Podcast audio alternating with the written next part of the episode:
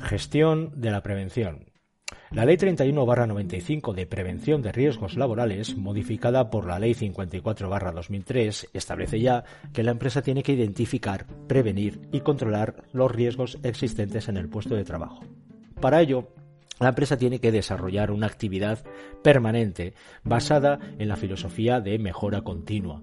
Entendemos que la gestión de la prevención significa que aplicando los principios de acción preventivos del artículo 15.1 de la ley, la empresa planifique, organice, ejecute y controle todas sus actuaciones tendentes a mejorar la seguridad y salud en el trabajo.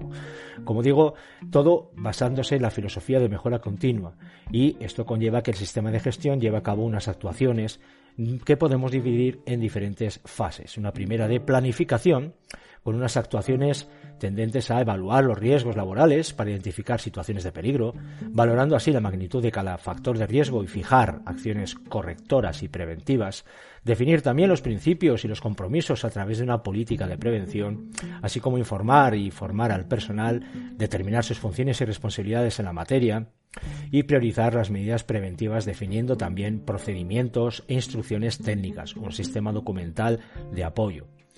Segunda fase sería la organización como tal, que es establecer los recursos humanos y materiales necesarios, los recursos preventivos.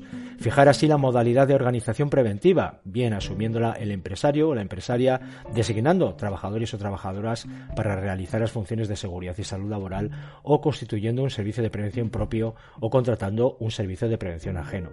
Por supuesto, en este sentido, definir la estructura organizativa que contemple estas eh, funciones y responsabilidades en materia de seguridad y salud laboral.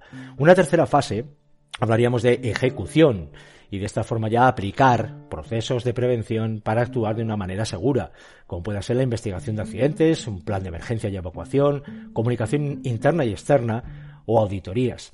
Desplegar, en definitiva, el plan de prevención. Y una última fase denominada control y ajuste que implica la revisión del sistema por parte de dirección, revisión del grado de cumplimiento de los objetivos de prevención de riesgos laborales, evaluación de los recursos empleados, detección de necesidades e incluso realizar auditorías como herramientas que permitan así detectar áreas de mejora.